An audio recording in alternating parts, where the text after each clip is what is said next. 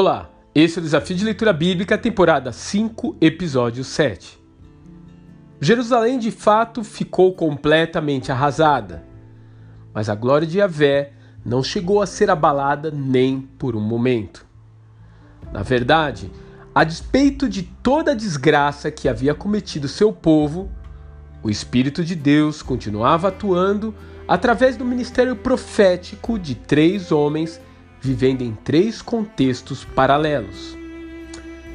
Jeremias, entre aqueles que haviam ficado em Jerusalém, Ezequiel, entre o povo que havia sido levado para o cativeiro, e Daniel, que permaneceu na própria corte babilônica. Ainda que em cenários bem distintos, esses três profetas foram unânimes ao proclamar o juízo de Deus sobre as nações, incluindo Israel e juntos produziram quatro dos cinco livros proféticos mais extensos da Bíblia, chamados Profetas Maiores. Suas mensagens contundentes não deixam, porém, de apresentar uma esperança futura, a restauração que o Senhor fará ao seu povo.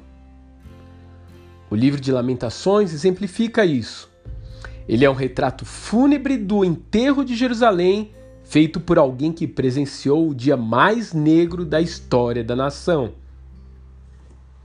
Escrito em poemas com versos arranjados em ordem alfabética, o livro contrasta sua estrutura linear organizada com o caos resultante da dor e do luto do povo de Jerusalém.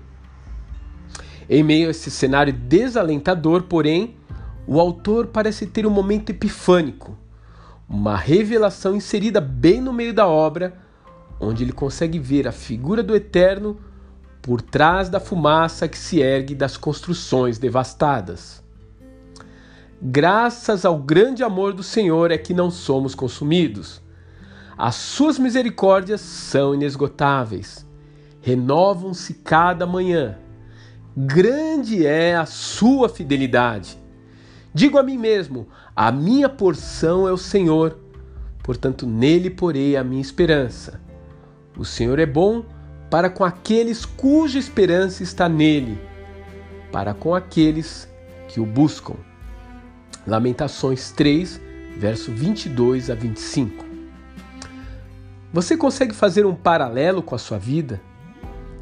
Às vezes sente-se derrotado pelo inimigo, seus sonhos virando escombros, que tal buscar esperança e consolo nessas palavras? Elas são as exclamações de um homem em uma situação mais desoladora que a sua, mas que ainda assim conseguiu ver o sofrimento do presente como a incubadora da esperança de amanhã. Que Deus te abençoe e até amanhã.